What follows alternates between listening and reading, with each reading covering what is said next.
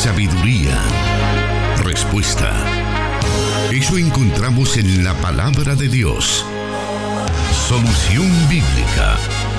Comenzamos.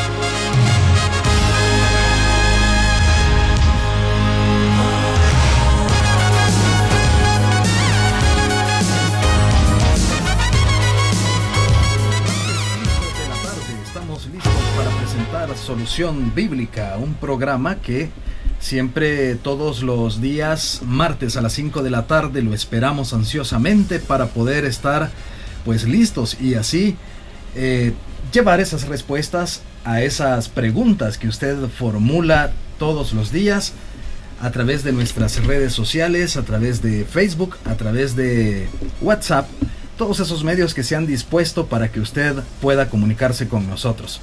Vamos a dar inicio y ya tenemos con nosotros al pastor Jonathan Medrano. Dios le bendiga hermano Miguel y saludos a la audiencia de 105 FM Restauración y del 98.1 FM Plenitud Radio.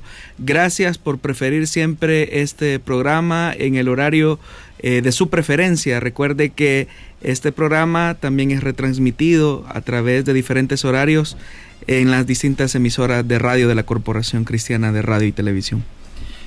Durante toda la semana, como lo dije anteriormente, nosotros recibimos esos mensajes de nuestra audiencia para poder tener esa oportunidad de recibir sus respuestas a las preguntas que surgen, tanto de la vida cristiana, al estudiar la Biblia, en la sociedad también nosotros como entes que estamos conviviendo con otras personas necesitamos esa luz de la palabra de Dios para que cada una de esas cosas puedan ir siendo solventadas a la luz de la palabra de Dios. Entonces, por eso es que nosotros tenemos esas diferentes preguntas que ahora vamos a estar compartiendo y vamos a iniciar con la primera de ellas. Y es, ¿cada cuántos años se daba el año de jubileo? Bueno, de acuerdo al libro de Levítico, en el capítulo 25, se celebraba cada quincuagésimo año en Israel, es decir, cada 50 años. Y con respecto siempre a esta pregunta, quisiéramos también preguntarle cuáles son los rasgos más distintivos de esta actividad judía. Bueno, en primer lugar, era una fiesta donde se proclamaba la libertad a todo israelita bajo servidumbre de cualquier compatriota la ley de hecho que proveía el precio de los esclavos y esto básicamente lo que hacía era eh, tratar la manera de hacerlo más digno el trabajo que se hacía a través de la esclavitud. Un segundo aspecto acerca del año del jubileo es que todos tenían que devolver las posesiones, especialmente las propiedades, a los antepasados, a los que tuvieron que venderlas debido a la situación de pobreza. Esto evitaba entonces la posibilidad de vender una parcela en perpetuidad, especialmente la tierra que no podía ser eh, vendida eh, a perpetuidad. También esta ley se aplicaba, como ya lo mencionaba, a, las propiedades especialmente, y esta ley era aplicable no solamente para las tierras o las parcelas que estaban adentro de una ciudad amurallada en Israel, sino que también incluía las que estaban afuera de ella. Así como en el caso del precio de los esclavos, la ley estipulaba que el precio de las propiedades eh, variaría de acuerdo a la proximidad del año del jubileo. Es decir, que entre más cerca estuviese el año del jubileo, el valor de un esclavo, el valor de una propiedad, variaba eh, dependiendo de la proximidad de esta festividad. Bueno. Un eh, tercer rasgo distintivo también era que en este periodo se daba un reposo a la tierra, la tierra quedaba sin ser arada y aún si hubiera quedado así en el año previo, es decir, al, sabático, el pueblo judío eh, viviría simplemente de lo que los campos habían producido durante el sexto año y de lo que creciera espontáneamente. Ahora, no se sabe realmente si el pueblo judío o el pueblo de Israel verdaderamente guardó esta festividad. Más pareciera ser que por lo que indica la escritura es que el pueblo no le dio eh, el valor a, esta festividad y prueba de ello es que los mismos judíos tienen que ir 70 años al exilio precisamente por cada año que ellos no guardaron el año del jubileo. Bueno, pastor, muchas de las fiestas judías eran sombras de verdades plenas en el Nuevo Testamento. ¿Cómo cumple tal cometido la fiesta del jubileo en el Nuevo Testamento?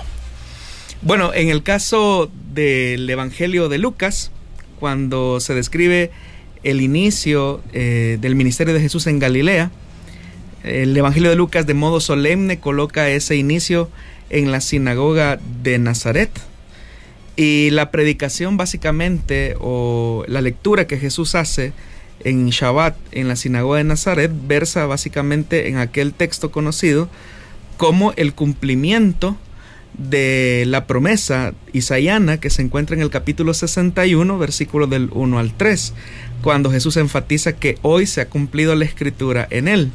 Y él mismo dice, Él me ha enviado a proclamar a los cautivos la liberación. Es decir, que Jesús mismo encuentra en la escritura, en el texto isaiano del capítulo 61, como el inicio del auténtico año de reposo o el año del jubileo. De este modo se coloca eh, el énfasis en que la misión de Jesús tiene que ver con la dignificación del débil, que en este caso está en una condición de esclavitud, y también tiene que ver con el hecho que toda la creación en sí misma vuelve a su propietario, que es Dios.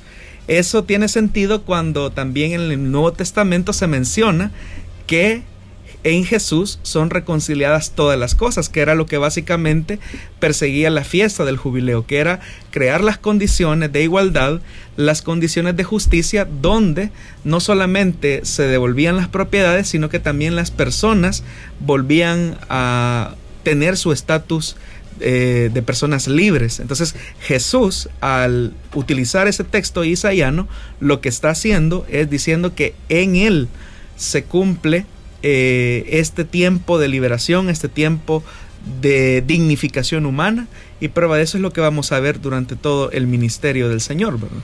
Muy bien. Agradecemos a nuestros oyentes en 100.5 FM por estar con nosotros, también en el 98.1 FM. Le comento también, Pastor, que a partir de esta oportunidad vamos también a estar enlazados con 540 AM, la estación de la palabra. Nuestros hermanos que están escuchándonos por ese medio, también un cordial saludo a todos ellos. Estamos pendientes también de poder ingresar a Facebook Live estamos por ahí eh, listos para que en unos momentos podamos estarnos también saludando por ese medio. Mientras tanto vamos a hacer la primera pausa de esta oportunidad que estamos presentando Solución Bíblica.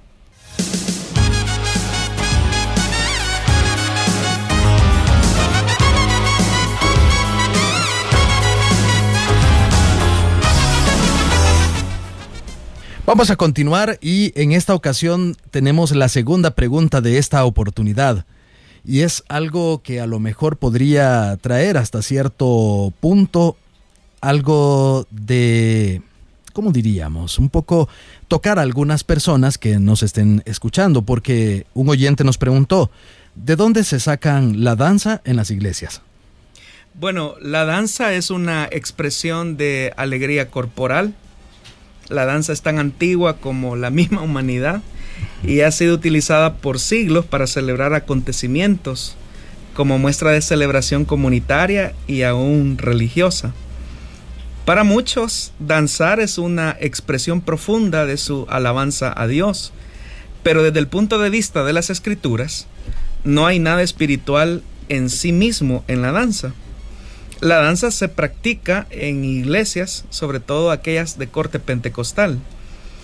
Las iglesias más conservadoras lo ven como una expresión de alegría innecesaria y peligrosa que trae desorden y confusión.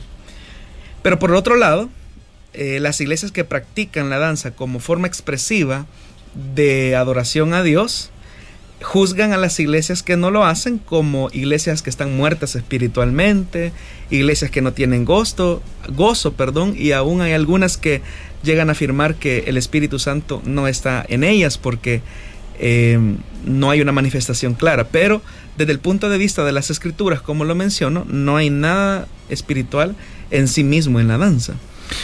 Bueno, pero la danza ha sido utilizada en muchos pueblos, en distintas culturas, de forma sana y en ocasiones de forma no sana y promiscua incluso, para celebrar alguna alegría en los corazones de la comunidad, ya sea mm, en los momentos de cosecha, la liberación de un mal, la victoria de una guerra, la coronación de un rey, entre otras actividades.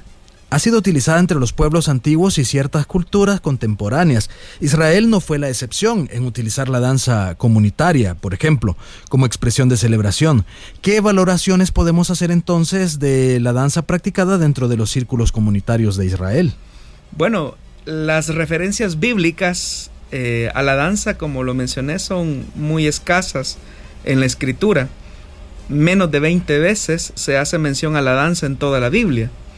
Los Salmos 149, versículo 3 y el Salmo 150, versículo 4, que instan a alabar a Dios con danza, son los únicos dos versículos y lugares en toda la vasta palabra de Dios que se podían mencionar que la danza es como el medio para alabar al Señor. Sin embargo, hay que leer estos textos dentro de ese contexto porque no es un, una prescripción o un mandato como una forma exclusiva de alabar a Dios. El énfasis de estos salmos es básicamente a que la comunidad, la iglesia, si lo quisiéramos traducir, lo haga con alegría y con júbilo. Menciona la danza porque era la forma cultural y comunitaria, como usted bien lo menciona, hermano, de manifestar la alegría de algunas de las fiestas judías.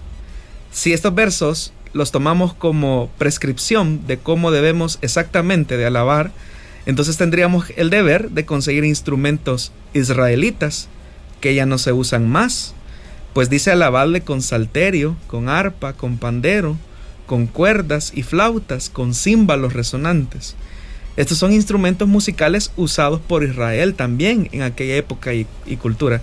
Es decir, que si fuera una prescripción o un mandato, pues tendríamos que también eh, tomar esos instrumentos de los cuales tenemos muy poca información. Ahora, también hay que tomar en cuenta, hermano, que en el Antiguo Testamento la danza fue en un espacio público, es decir, se realizaba en los espacios públicos, como ya usted lo menciona, como celebraciones comunitarias, se hacía al aire libre, en medio de esa celebración dentro de la comunidad. Pero también conocemos por las mismas eh, investigaciones que se han hecho que en el templo no se practicaba la danza como forma de adoración. El hecho que la forma de expresar esta alabanza eh, se hacía básicamente ofrendando eh, y orando. Ahora, durante el periodo intertestamentario, entre los años que se culmina de escribir el Antiguo Testamento y antes del nacimiento del Señor Jesucristo, se desarrolló una forma religiosa dentro de Israel conocida como la sinagoga judía, dentro de la cual se congregaban las comunidades judías esparcidas en todo el mundo para ser instruidos y reflexionar así en la palabra de Dios, pero se reunían primordialmente para leer las escrituras, orar, entonar salmos y cantos. Sabemos que en la sinagoga judía no se practicaba la danza y fue precisamente la sinagoga judía el modelo y la base del culto de la reunión y la adoración de lo que posteriormente llegaría a ser la reunión cristiana.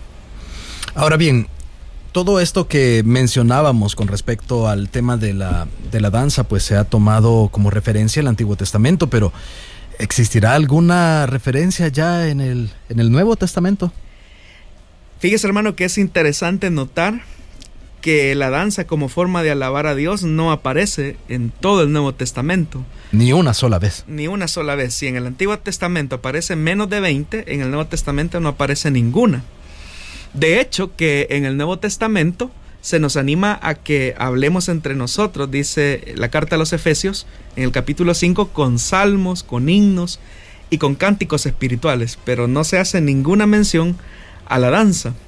Es más, en Primera de Corintios capítulo 14, versículo 23, que es un versículo muy útil para mostrarnos sabiduría en ese tema tan controversial, Pablo y el Señor dan una advertencia a la iglesia. Y vea lo que dice el apóstol Pablo Si pues toda la iglesia se reúne en un solo lugar y todos hablan en lengua y entran indoctos o incrédulos, ¿no dirán que están locos? O sea, Pablo preocupado que las manifestaciones, los carismas del Espíritu Santo dentro de la comunidad lleguen a producirse o afloren durante el culto cristiano, que llegue un momento en que el indocto, el incrédulo, al ver que la congregación todos están hablando en lenguas, Pablo les pregunta, no, la gente que no conoce del Señor no van a decir que están locos. Entonces la palabra de Dios nos advierte que debemos cuidar el testimonio y la impresión que damos a aquellos que nos visitan. Entonces la pregunta que tendríamos que hacernos, ¿cuál es la apreciación que tiene el incrédulo cuando ve que en una iglesia hay ese tipo de expresiones? ¿Será que estas expresiones van a facilitar que el que no cree en Jesús se acerque a Él? ¿O por el contrario, va a tener del Evangelio un concepto eh, equivocado, errado por unos pocos? Bueno. Ahora, pero si algún grupo cristiano, algún ministerio cristiano desea, desea por así decirlo, incorporar dentro, dentro de sus prácticas, ¿estaría incurriendo en algún pecado? Yo creo que, como lo mencionábamos al inicio de esta pregunta, hermano, definitivamente que la danza es una expresión eh, cultural, comunitaria en algunas ocasiones, pero hay lugares, ¿verdad? Específicamente donde eh, la danza es parte de la cultura. ¿En qué situaciones? Por ejemplo, pienso en África, donde las expresiones culturales de alabanza se expresan a través de la danza, pero ningún creyente en África dice que la danza es una expresión del espíritu, lo hacen porque es parte de su cultura. En América Latina, como tenemos un concepto o venimos de un trasfondo católico romano donde eh, la celebración religiosa es muy solemne, tiene mucha solemnidad, nosotros no, eh, no, practicamos eso, es decir, no es parte de nuestra cultura. Entonces, tratar la manera eh, de imponer, digámoslo así, o de alentar o de tocar las emociones, definitivamente que distorsionaría un poco el tema de la adoración profunda. Lo que ocurre es que en estos conciertos hay una intención, digámoslo así, de tratar la manera de igualar o de tocar las emociones de la, de la, de la audiencia, de los que están percibiendo este tipo de, de prácticas. Muy bien, vamos a hacer una nueva pausa. Antes queremos también saludar a nuestros oyentes y en el oriente del país. Nos están escuchando a través de 1450 AM en la ciudad de San Miguel, Pastor. Bueno, un saludo para toda la audiencia de 1450 AM Gracias por estar en nuestra sintonía. Les enviamos un saludo desde la punta extrema del, país, desde el occidente de la República. Exacto. Bueno, hacemos una pausa y luego volvemos con más de Solución Bíblica. Plenitud Radio, 98.1 FM Santa Ana y 100.5 FM Restauración. Transmitiendo Solución Bíblica para El Salvador y el mundo.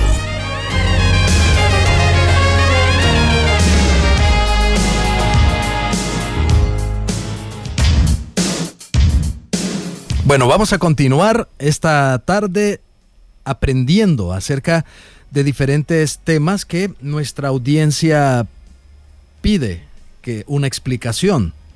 Por ejemplo, este me llama la atención porque bueno, está aquí conmigo el pastor y voy a pecar quizás eh, de no haber leído esta parte de la Biblia, pero dice que es el poema de Gilgamesh. Bueno, no se preocupe, hermano. La verdad que no, no hay nada de Gilgamesh en la escritura. Bueno, ¿qué es el poema de Gilgamesh? Eh, realmente es una narración acadia en verso acerca de los avatares de un rey sumerio llamado Gilgamesh. Es una poesía basada en cinco secciones independientes de origen sumerio y que constituyen la obra narrativa más antigua conocida.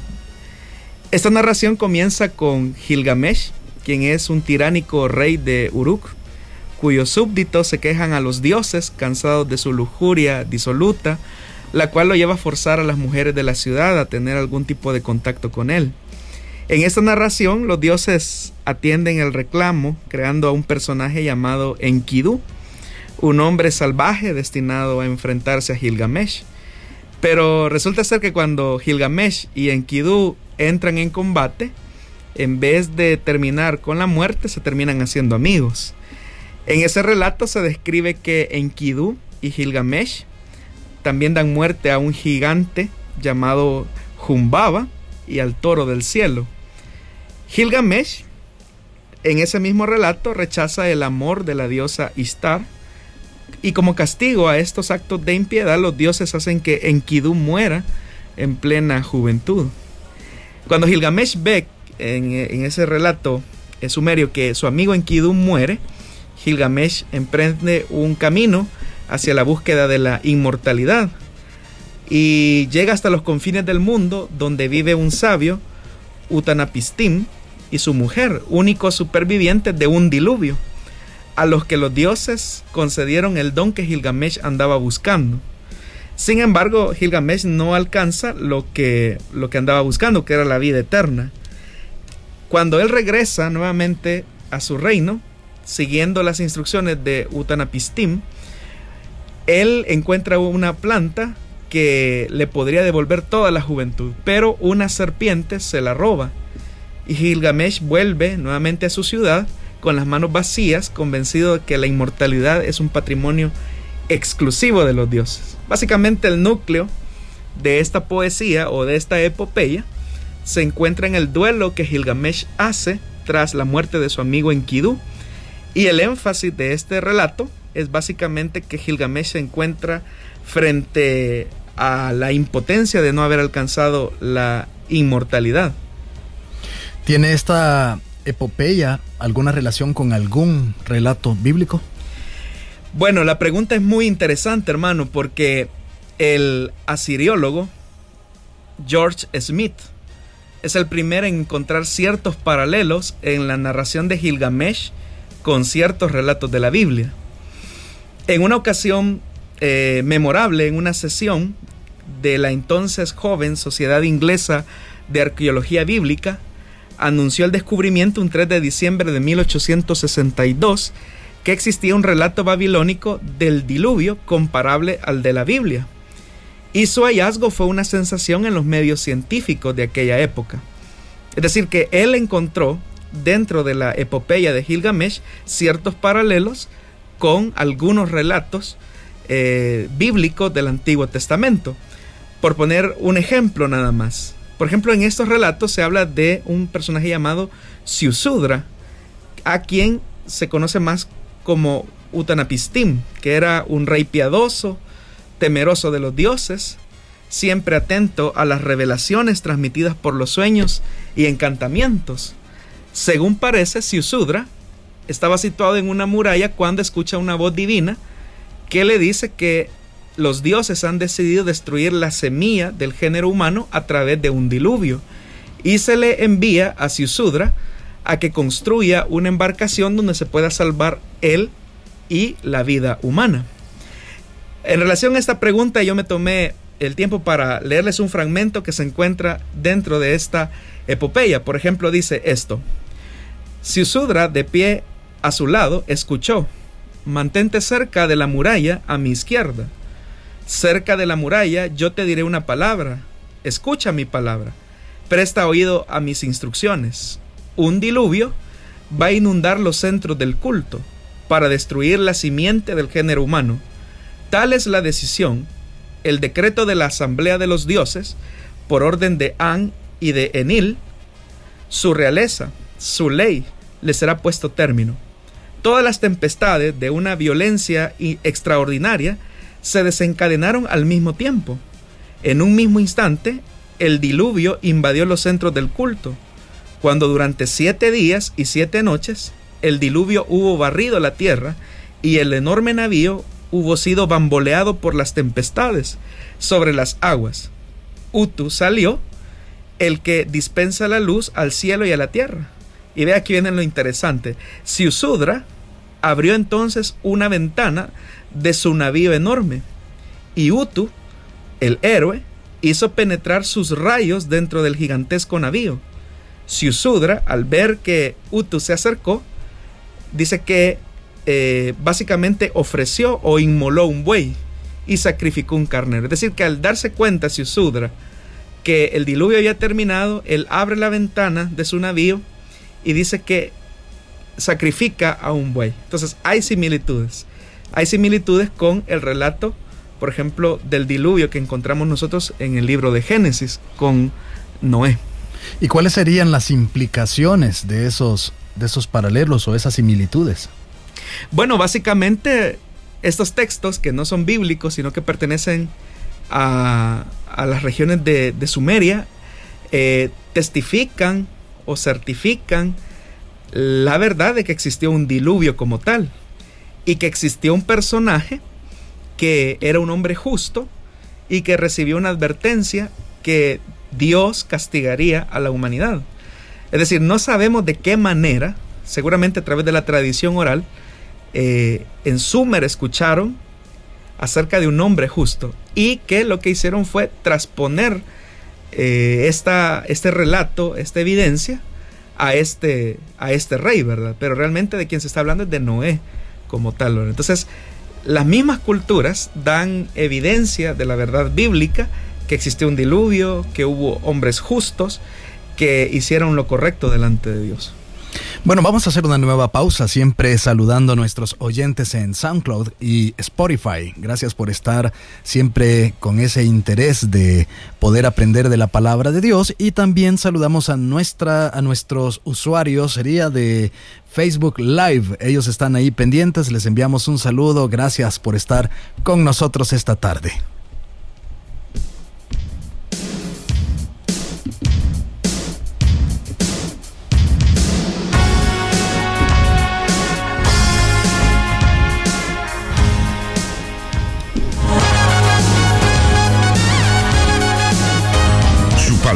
Es luz. Solución bíblica.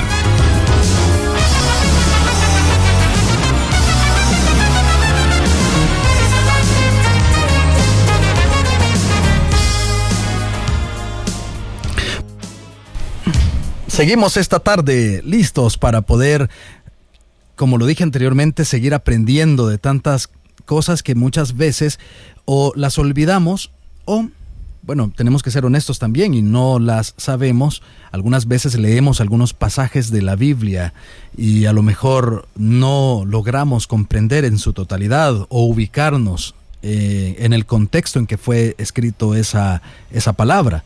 Entonces por eso es importante que estemos pendientes de cada una de las preguntas que nuestros mismos oyentes nos hacen y las cuales se van atendiendo por orden de llegada. Y ha llegado el momento de escuchar la siguiente de esas preguntas que nuestra audiencia nos ha hecho. ¿Dónde estará ubicado el infierno después del trono blanco? Las escrituras, hermano, no nos dicen la, localización eh, geológica o cosmológica del infierno. Lo que la Biblia sí menciona es que el infierno es un lugar literal de verdadero tormento, pero no sabemos dónde está ubicado. El infierno puede tener una localización física en este universo o puede estar en una dimensión totalmente diferente. En cualquier caso, que no es lo más importante, la ubicación del infierno es mucho menos importante, como lo menciono, que la necesidad de evitar estar allí. Entonces la Biblia no dice dónde se encuentra ubicado el infierno, lo que sí da por sentado que es una realidad de tormento. Entonces, ¿en qué se basan las personas que dicen que los agujeros negros en el espacio realmente son la ubicación real del infierno. Yo creo que al ver imágenes o al ver más bien estudios de algunas personas, eh, lo primero que se le viene a la mente a uno es, ahí está el infierno en los agujeros negros.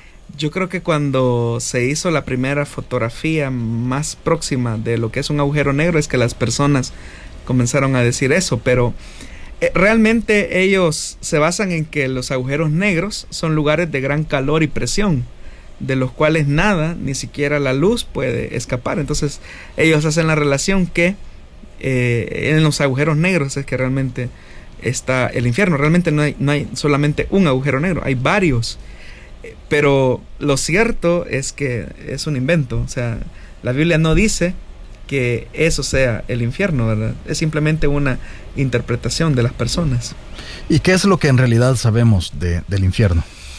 Bueno, es muy interesante, hermano, porque es Jesús quien habla más acerca de esta realidad. Él describe el tema del fuego eterno y castigo como la morada final de los ángeles y los seres humanos que han rechazado a Dios.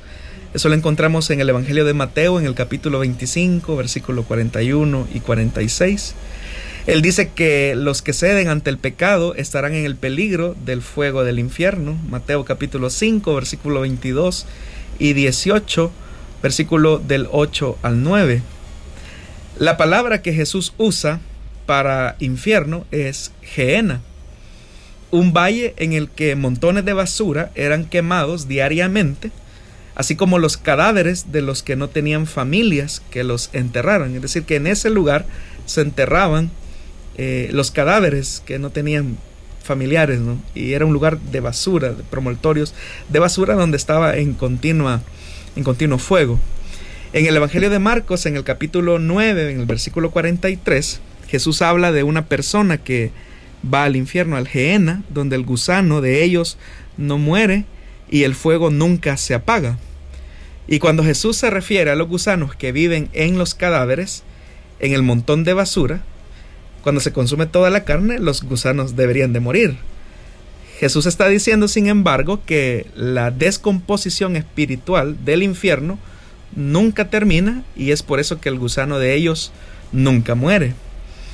Más adelante, el mismo Señor Jesús, en el Evangelio de Mateo, en el capítulo 10, en el versículo 28, él dice, no teman a los que matan el cuerpo, pero no pueden matar el alma más bien teman a aquel que puede hacer perecer tanto el alma como el cuerpo en, el infierno. Es evidente que para Jesús el infierno es un lugar real y que está básicamente destinado para ser usado después del día del juicio. Y las personas tendrán que experimentar en sus propios cuerpos eh, la realidad tormentosa de este, de este lugar, que es como un lugar eh, exacto en el sentido que no solamente va a atormentar físicamente a las personas, sino que también va a ser un lugar que va a atormentar espiritualmente a los que lleguen ahí. En la escritura se describe este lugar como un lago de fuego y también como un lugar, un lugar de, de muchas tinieblas. Si el infierno, si en el infierno hay fuego, ¿cómo es que también se describe como un lugar de densas tinieblas, donde hay fuego no puede haber oscuridad porque obviamente existiría mucha mucha iluminación por esas por esas llamas.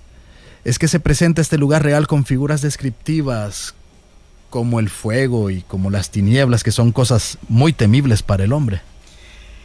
Es muy interesante, hermanos, la pregunta. Eh, realmente muchos comentaristas y teólogos creen que las imágenes bíblicas de fuego y tinieblas de afuera son eh, metafóricas. Eh, un predicador muy conocido, Jonathan Edwards, quien tiene un mensaje popular incluso acerca del infierno, señaló que el lenguaje bíblico para el infierno era simbólico, pero añadió, y esto es lo que me llama la atención, que cuando se usan eh, metáforas en las escrituras acerca de cosas espirituales, estas quedan cortas ante la verdad literal que quieren expresar.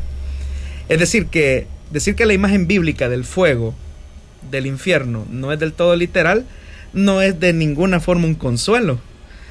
Eh, lo que quiere decir es que la realidad es peor todavía de lo que se describe a través de ese lenguaje simbólico, siguiendo eh, la línea de estos comentaristas. Entonces, ¿qué simboliza el fuego y la oscuridad? Porque su pregunta es cómo en un lugar donde hay mucho fuego, hay una oscuridad eh, profunda, como también la escritura lo describe. Realmente son formas vívidas para descubrir lo que sucede cuando perdemos la presencia de Dios. La oscuridad se refiere al, al aislamiento total de la presencia de Dios. El mismo Jesús dice, yo soy la luz y la vida. Entonces, si ese es un lugar donde hay completa oscuridad, completas tinieblas, significa que Jesús no está ahí. El fuego tiene implicaciones de una desintegración, de estar separado de Dios. Es decir, que al estar lejos del favor y del rostro de Dios, literalmente nos caemos en pedazos de forma horrible y eterna. Es más, en la misma enseñanza de Jesús, cuando él habla de esta verdad, él incluso, eh, cuando habla del juicio de la condena definitiva, él mismo expresa, apartados de mí, hacedores de maldad. Pero es esa, apartados de mí. Es importante notar que simplemente estar lejos de Dios es lo peor que nos puede pasar. Después de todo esto que usted ha explicado con respecto al infierno, ¿cuál es el concepto que nosotros como cristianos, como seres humanos, debemos tener de ese, de ese lugar? Bueno, que es un lugar de separación total, absoluta e irrevocable de la presencia de Dios. Lo que hace el infierno, ser infierno no es el fuego en sí, el gusano que nunca muere, que ya lo expresamos eh, en el sentido simbólico en el que puede ser expresado, sino que es un lugar de tormento porque la presencia de Dios no está ahí. Es el único lugar donde Dios no está. Porque es el lugar donde van a parar las personas que en su vida decidieron vivir lejos de Dios. Entonces el infierno eh, es básicamente eh, la expresión viva de la decisión humana que se tomó antes de morir. Porque todas las personas que van a parar a esta realidad de tormento es porque en su vida decidieron vivir lejos de Dios, no saber nada de Dios, nada de Jesucristo, que es la luz perfecta. Entonces al rechazar la luz, Dios lo que hace es entregarlo a las tinieblas que ellos han escogido, que es el lugar de tormento. El problema es que el ser humano, hoy que está en vida, como tiene parte de la gracia común de Dios, es decir, puede ver muchos aspectos de Dios dentro de la gracia común, eh, se aprovecha de eso.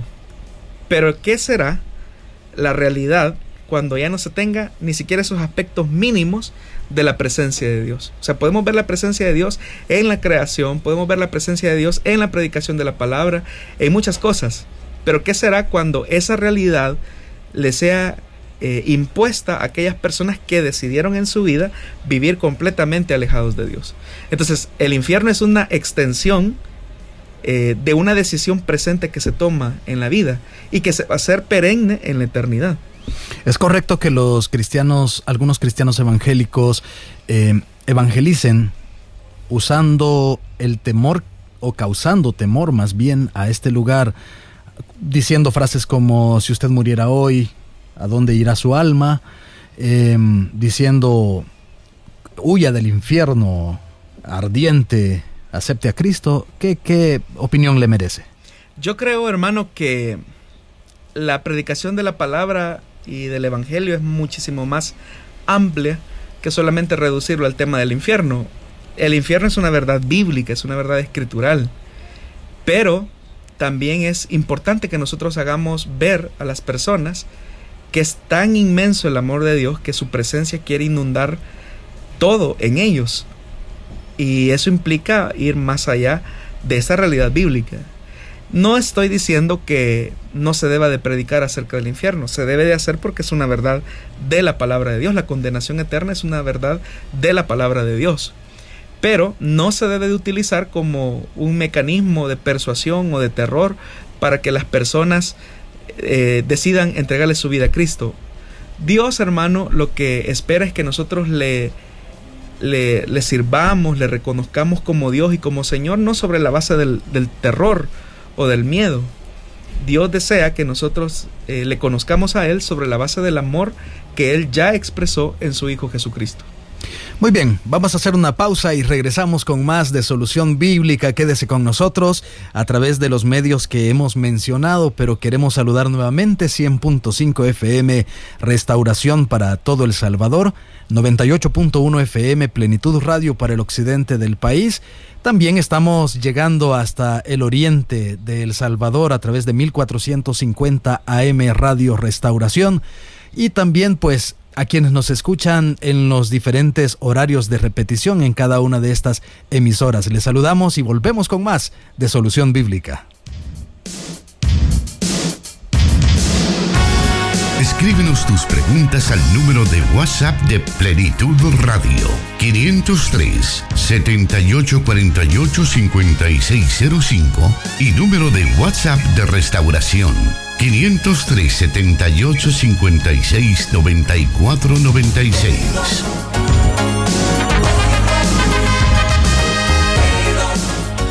Por un momento pensé que íbamos a terminar ya de hablar de este feo lugar al cual pues muchos eh, le temen, pero la siguiente pregunta tiene que ver, la siguiente pregunta de nuestros oyentes tiene que ver con esto, y es, ¿puede irse al infierno alguien divorciado que se case nuevamente siendo que éste cometió adulterio? Es lo que dice la pregunta.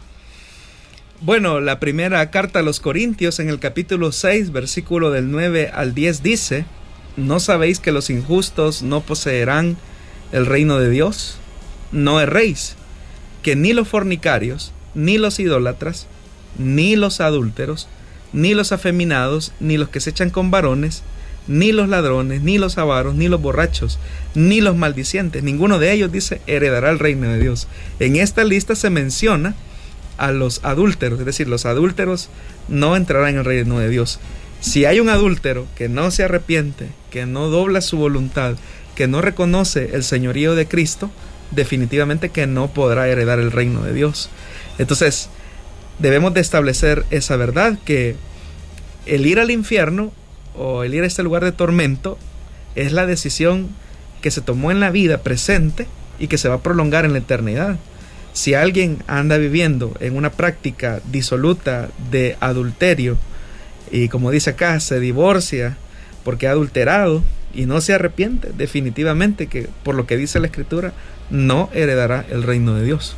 Algunas veces algunos hermanos se preguntan si también si es correcto que a lo mejor una persona quedó o tuvo que divorciarse debido a que la otra persona eh, falló, adulteró, decidió que ya no amar, ya no estar con este hermano, por así decirlo. Entonces luego de pasar todo ese proceso y ver que la otra persona fue renuente a poder arreglar las cosas, este hermano pasando un tiempo considerable vuelve a casarse, ¿qué, ¿cuál es la opinión que debemos tener sobre, sobre esto?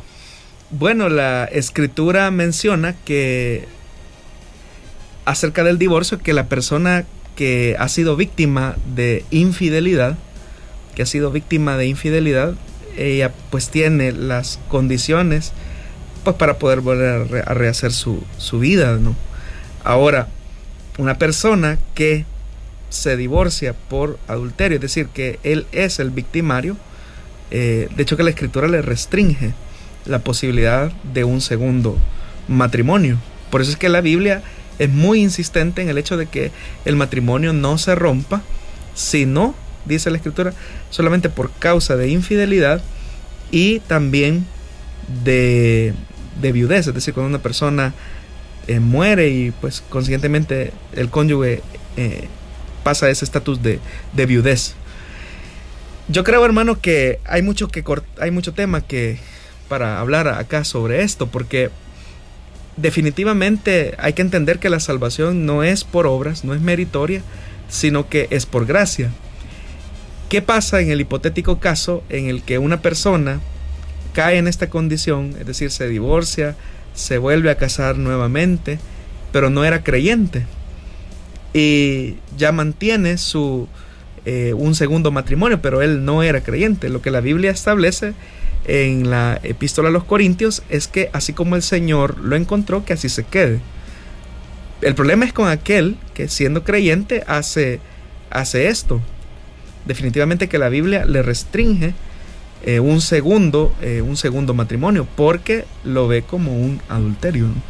Muy bien, vamos a otra pausa en este momento, no sin antes también enviar un saludo especial a usted que a la distancia está pendiente de este programa, aún más allá de nuestras fronteras patrias, en Guatemala, Honduras, en Sudamérica hemos recibido algunos reportes, por supuesto también en Estados Unidos. Hace unos días un oyente se comunicaba con nosotros y era desde Münster, en Alemania. Así que un saludo muy especial para usted. Esperamos que también a través de la transmisión de Facebook Live usted se encuentre disfrutando de este programa. Vamos a una pausa y regresamos. Plenitud Radio, 98.1 FM Santa Ana y 100.5 FM Restauración transmitiendo solución bíblica para El Salvador y el mundo.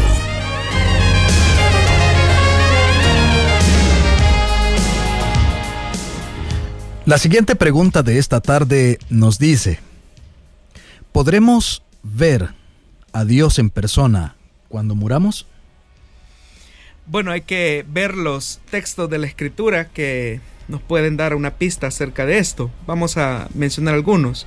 En la primera epístola de Timoteo, en el capítulo 6, versículo del 15 al 16, dice, El bienaventurado y único soberano, el Rey de Reyes y Señor de Señores, el único que tiene inmortalidad y habita en luz inaccesible, a quien ningún hombre ha visto ni puede ver, a él sea la honra y el dominio eterno. Otro texto, Primera de Timoteo capítulo 1 versículo 17, al Rey eterno, inmortal, invisible, único Dios, a él sea honor y gloria por los siglos de los siglos. Amén. El primer, la primera epístola de Juan en el capítulo 4 versículo 12. A Dios nunca lo ha visto nadie. Si nos amamos unos a otros, Dios permanece en nosotros. Éxodo capítulo 33 versículo 20. Y Dios añadió, no puedes ver mi rostro, porque nadie me puede ver y vivir. Deuteronomio capítulo 4 versículo 12. Entonces el Señor les habló de en medio del fuego y oyeron su voz solo la voz, pero no vieron figura alguna. Este es un lado de la discusión, donde a través de estos textos podríamos llegar a la afirmación de decir definitivamente que no podemos ver a Dios. Pero hay que ver el otro lado también. Y voy a mencionar otros textos. En Éxodo capítulo 33, versículo 11, dice la Biblia, y acostumbraba hablar el Señor con Moisés cara a cara, como habla un hombre con su amigo. Deuteronomio capítulo 34, versículo 10. Desde entonces no ha vuelto a surgir en Israel un profeta como Moisés, a quien el Señor conocía cara a cara. También en el, Evangelio de Mateo un texto conocido, bienaventurados los de limpio corazón, pues ellos verán a Dios. Génesis 32:30, por mencionar y al azar, ¿verdad? Y Jacob le puso a aquel lugar el nombre de Peniel porque dijo, he visto a Dios cara a cara y ha sido preservada mi vida. Podría seguir mencionando más textos, pero no, no es el caso. Es decir, encontramos dos textos.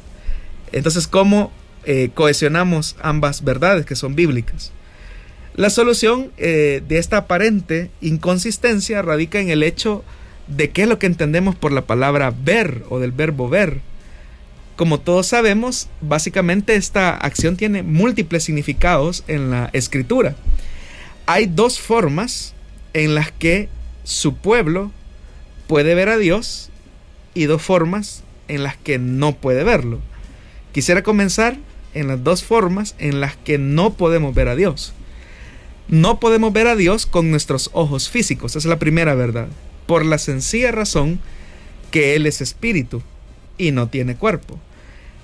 Probablemente a esto es a lo que se refería el autor del Nuevo Testamento en la carta a los colosenses cuando dice que Cristo es la imagen del Dios invisible, el primogénito de toda creación. Lo segundo, la segunda forma en que no podríamos ver a Dios, no podríamos ver a Dios ni espiritualmente ni directamente a no ser que tengamos a un mediador, ¿Por qué no podríamos ver a Dios directamente, ni espiritualmente, ni directamente? La razón es muy sencilla, somos seres humanos finitos, pecadores, y que por nuestra condición de pecado y de debilidad, Dios es un ser tan grandioso, es demasiado brillante, es demasiado glorioso, y no podríamos vivir si lo viéramos directamente sin mediador. Se necesita un mediador. Siendo Cristo entonces nuestro mediador, como, como intermediario, el mismo Señor Jesús describe esa verdad. El mismo Señor dice, escrito está en los profetas, y todos serán enseñados por Dios. Todo el que ha oído y ha aprendido del Padre viene a mí. No es que alguien haya visto al Padre, sino aquel que viene de Dios. Él ha visto al Padre. Ahora, cuando Jesús dice, sino aquel que viene de Dios, él ha visto al Padre, no quiere decir que le ha visto con ojos físicos. El Hijo de Dios no tenía ojos físicos antes de la encarnación Y eso es lo que está poniendo en contraste con nuestra visión. Solo el Hijo puede ver al Padre con una visión que no es física, de forma directa y sin intermediación. Es decir, el único que ha visto a Dios Padre tal cual es, es el Hijo. Entonces, no podemos ver a Dios espiritualmente en la forma directa e inmediata en que el Hijo de Dios puede verlo.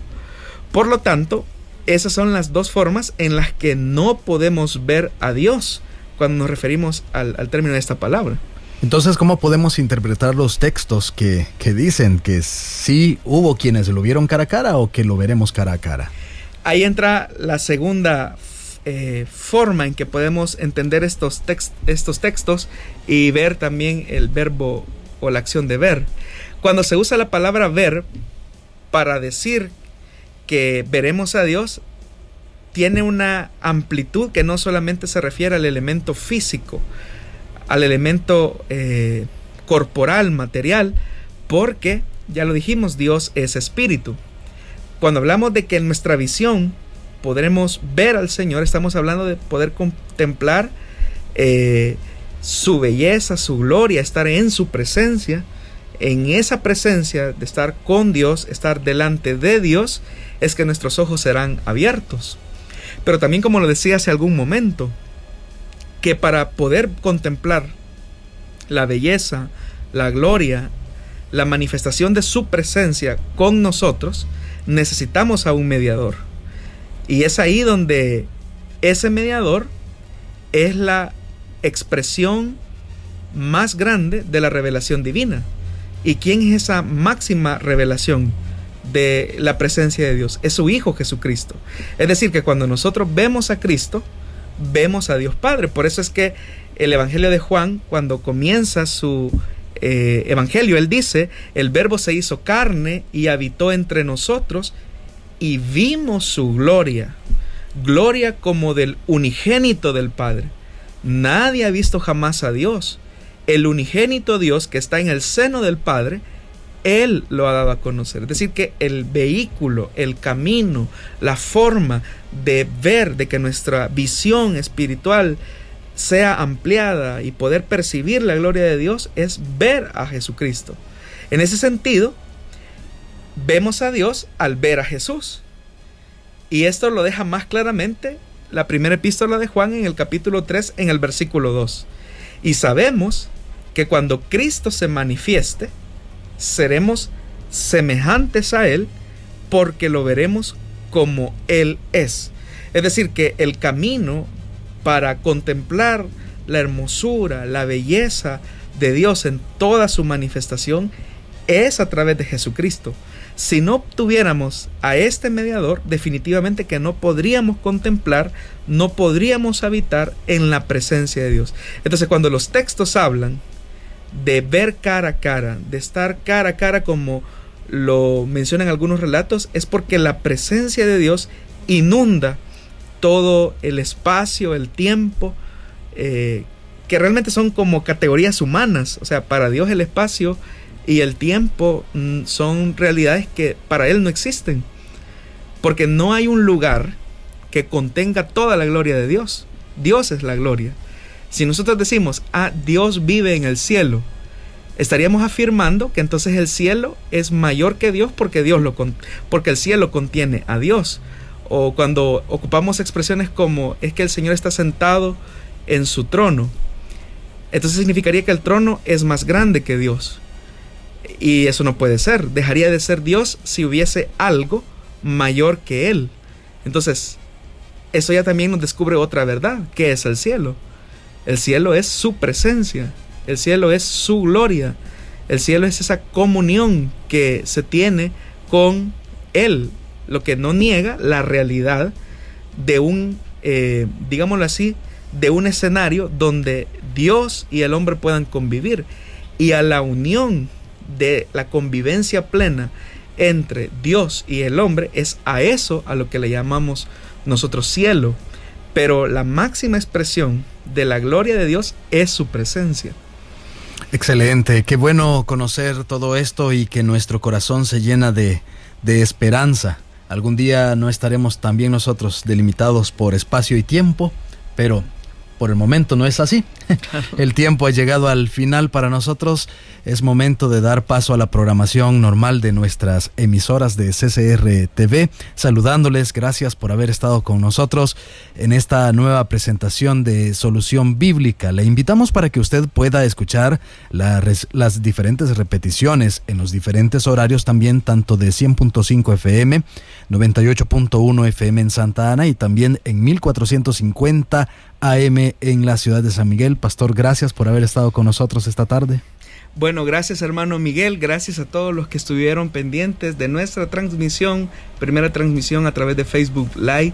Y también damos gracias a nuestros oyentes a través de las diferentes plataformas digitales que la corporación pone a su disposición para que usted pueda también escuchar este programa. A partir de mañana usted puede ya disfrutar de nuestro de este programa en SoundCloud y Spotify.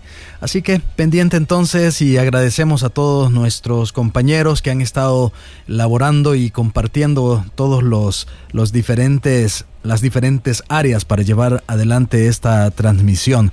Le esperamos entonces en la próxima presentación de su programa Solución Bíblica.